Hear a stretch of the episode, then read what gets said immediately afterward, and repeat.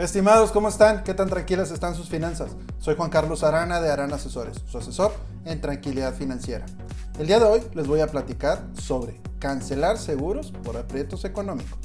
¿Tienen 5 minutos? Estamos terminando la temida cuesta de enero y es relativamente común tener pláticas con clientes referente a los costos de sus pólizas de seguro.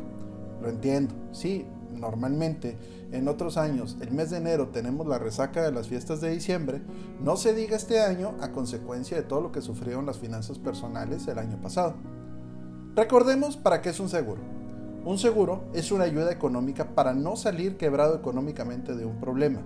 Un seguro es como una tanda a la que entramos todos. Los que entramos a esa tanda le ponemos dinero para que en caso de que alguien tenga un problema, el cual definimos previamente, de ahí tomamos recursos económicos para ayudar financieramente a quien sufre el percance para el cual fue creado. Hacer algo que estamos pagando, que consume flujo de nuestras finanzas, pero no estamos recibiendo en sí un bien, es fácil que al ver que cuando comenzamos a tener problemas en las finanzas personales, sea de lo primero que pensemos en recortar.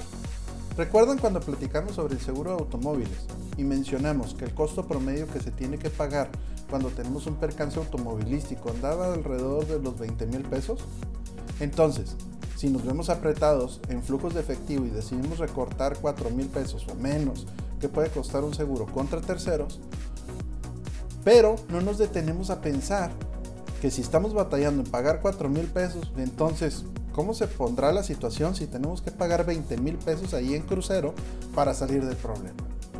Estimados, ¿tienen alguna duda sobre seguros o alguna sugerencia? Déjenla en los comentarios y trataremos de responder en otro de los podcasts. Si les gusta este contenido, ayuda mucho que se suscriban al canal y lo compartan. Bueno, y podemos pensar que nosotros manejamos perfectamente, con mucho cuidado y que no nos va a pasar nada. Pero la verdad es que al manejar cualquier vehículo, este se convierte en un arma en nuestras manos. En diciembre me tocó el caso de un cliente que circulando normal por una avenida de repente se atravesó una persona queriendo cruzar la calle no por las esquinas, sino por la mitad de la avenida. Mi cliente no lo pudo evitar y lo atropelló. El personal del seguro apoyó a mi cliente en cuanto a asesoría, ya que en este caso en particular él no era responsable ya que él iba bien por la calle y la persona fue la que prácticamente se le aventó el vehículo. Ahora, ¿qué hubiera pasado si por evitar a la persona que se atravesó mi cliente gira el volante y golpea a otro vehículo? o daña otro bien de alguien más. Ahí también hubiera operado la cobertura de daños hacia terceros del seguro de automóvil de mi cliente. Esto es solo referente al seguro de automóvil, pero también nos podríamos ver tentados a recortar el seguro de hogar, el seguro de vida o el seguro de gastos médicos. Y entiendo, cuando la situación financiera se complica, vemos cómo tratar de salir de ahí. Por cierto, ¿Les interesaría un diagnóstico sobre sus finanzas personales y qué tan seguras están? Los invito a entrar a nuestra página web www.aranasesores.com donde les voy a regalar la primera asesoría personalizada. Solo hay que dejar unos datos y agendamos una videocita. Ok, los seguros, más que hacer que se compliquen más las finanzas personales, nos ayudan a tener una red de protección financiera que evite que si caemos no sea más profundo debido al percance que tengamos.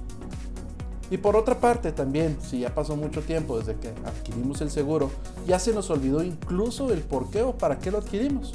Por lo que mi recomendación es que si ya analizamos nuestras finanzas personales y ya no hay más que recortar en la parte de seguros, o incluso antes de llegar a ese punto, hay que hacer una reunión con un agente de seguro certificado que nos ayude a revisar nuestras finanzas personales y a lo mejor encontrar nuevas opciones donde a la vez de tener un ahorro podemos seguir previniendo crisis en las finanzas personales con seguros.